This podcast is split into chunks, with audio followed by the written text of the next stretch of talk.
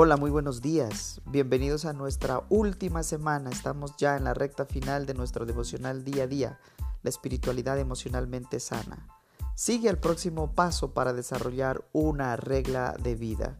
En este día, en la palabra de Dios nos lleva a Daniel capítulo 1, versículos del 3 al 5 y el versículo 8, diciendo, además el rey le ordenó a Aspenaz, jefe de los oficiales de una corte, que llevara a su presencia a algunos de los israelitas pertenecientes a la familia real, a la nobleza.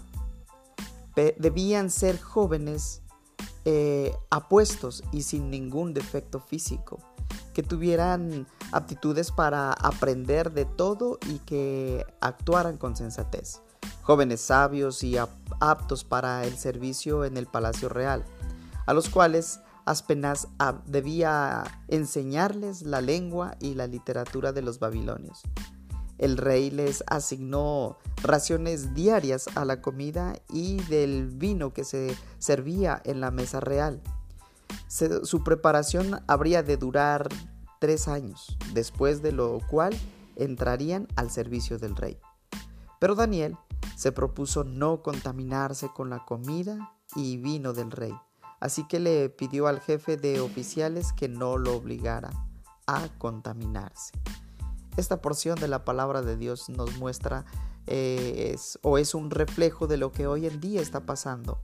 Así como Babilonia quería eh, conquistar el pueblo de Dios para enseñarle todas sus costumbres y sus creencias, hoy el mundo está queriendo hacer lo mismo con los creyentes, con nosotros. Pero analicemos un poco más esto.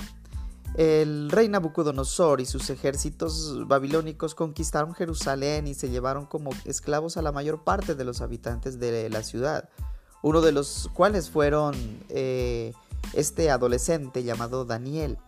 Babilonia tenía una sola meta y esa meta, como dije anteriormente, era eliminar la creencia de Daniel en Dios y hacer que em, absorbiera por completo los valores, la cultura y las costumbres de ellos y aceptara aún sus dioses.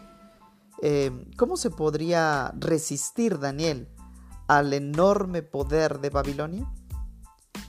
Él no era un monje enclaustrado que viviera tras unos muros. Tenía fuertes responsabilidades y era mucha la gente que debía eh, escucharla y recibir sus órdenes. Eh, su sistema de apoyo era mínimo y me imagino que todos los días tenía una larga lista de cosas por hacer.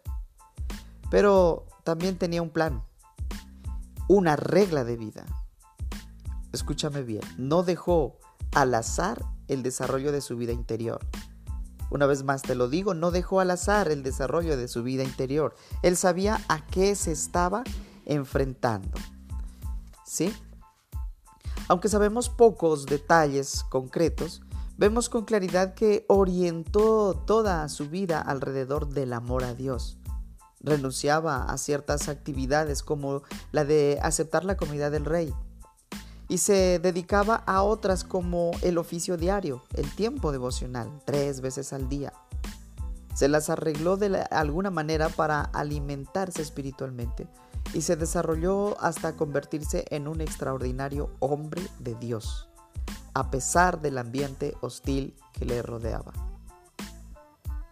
Hoy por hoy, ese ambiente hostil sigue vigente, así como en Babilonia estamos en el mundo y me gustaría que meditáramos en esto. ¿Qué plan tienes para no dejar al azar la alimentación de tu vida interior? Con Dios en medio de tus días agitados. Meditemos y avancemos por más. Desarrolla una regla de vida. Bendiciones.